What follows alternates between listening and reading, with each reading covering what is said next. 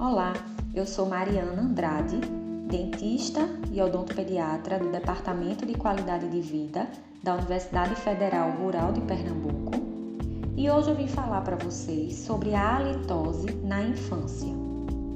A halitose, ou mau hálito, é caracterizado pelo odor fétido exalado pela boca e pode ser causado por vários fatores.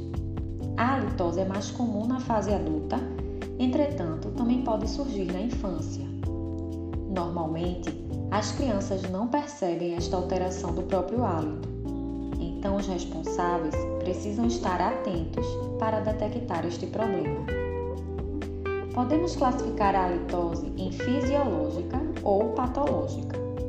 A fisiológica é a que ocorre na criança ao acordar pela manhã. É uma condição temporária relacionada com a diminuição do fluxo salivar durante o sono e desaparece após a correta higiene bucal e o restabelecimento do fluxo salivar normal. Já a halitose patológica pode ser classificada em intraoral e extraoral, de acordo com o seu local de origem. Vale ressaltar que, na maior parte dos casos, a halitose está relacionada à deficiência dos hábitos de higiene oral, associada à presença da saburra lingual, que é formada pelo acúmulo de restos alimentares, bactérias e saliva na superfície da língua. Além disso, em crianças, a presença de cárie, restaurações mal adaptadas e a utilização de aparelhos fixos também se constituem importantes fatores etiológicos para o surgimento do mau hálito.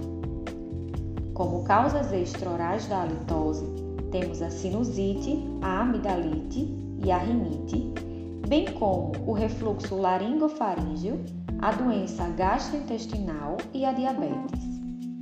Outros fatores que podem estar associados à halitose são a falta de hidratação pelo baixo consumo de água e o consumo de alguns alimentos, como os laticínios, além do alho e da cebola.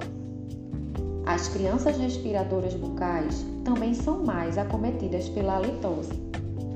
O mau hálito nas crianças pode parecer uma condição inofensiva, mas é considerado um problema de saúde, visto que tem o impacto de provocar mudanças sociais, comportamentais e cognitivas.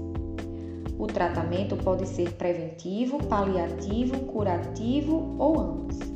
E a correta higiene bucal, associada a visitas regulares ao odontopediatra, são essenciais para tratar o mau hálito e para a manutenção da saúde integral da criança.